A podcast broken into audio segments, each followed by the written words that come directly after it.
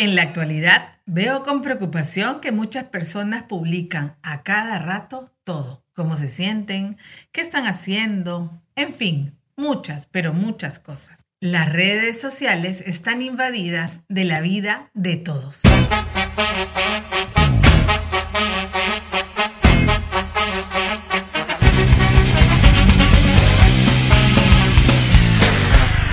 Un corto para las cinco décadas. Llega gracias al auspicio de Footbox, cajas sorpresas con las camisetas de los equipos de fútbol de las mejores ligas del mundo. Prueba tu suerte con las Lucky Boxes, este mes con descuento especial con el código de 5 décadas. En los años 80 existía una manera de enterarte lo que pensaban y sentían los demás. Podían ser personas conocidas o no. La manera era sencilla pero en mi colegio estaba prohibido.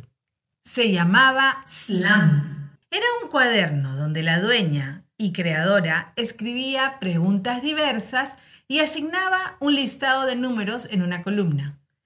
Tú elegías uno de los números disponibles y este te servía para escribir con tu lapicero marca Novo, Pic o Faber-Castell las respuestas en cada página. Las preguntas eran de todo tipo. Generalmente se empezaba con los datos, como por ejemplo, ¿cómo te llaman? ¿Cuántos años tienes? ¿Dónde estudias? ¿En qué grado estás?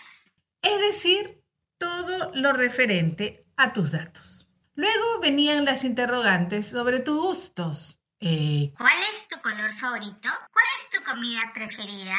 ¿Cuál es tu postre favorito? Pero lo que más nos daba curiosidad eran las preguntas picantes para la época. Let's go, girls. ¿Quién te gusta? Aquí era donde tú te enterabas a quién gustabas o tú declarabas quién te gustaba. ¿Tienes enamorado? ¿Quién se te ha declarado? ¿A quién has besado? ¿Cuántos enamorados has tenido? ¿Has besado en el cine? ¿Has tenido vacilones? Por esta sección de preguntas estaba vetado el famoso slam. También era que la economía de la época o el cuidado de los recursos hacían impensables malgastar un cuaderno. ¿Y tú?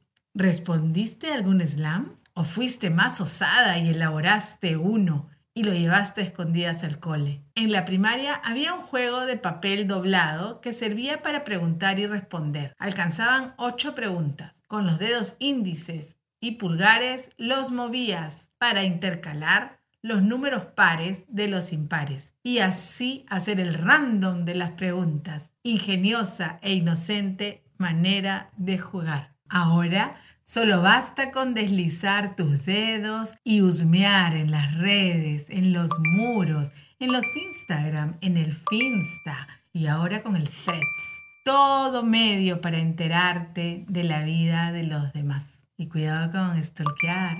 Pero bueno, Así van pasando nuestras vidas, nuestros días, algunos plasmados y compartidos, otros en secreto, pero así vamos viviendo. Hasta la próxima. Voy a preparar un slam.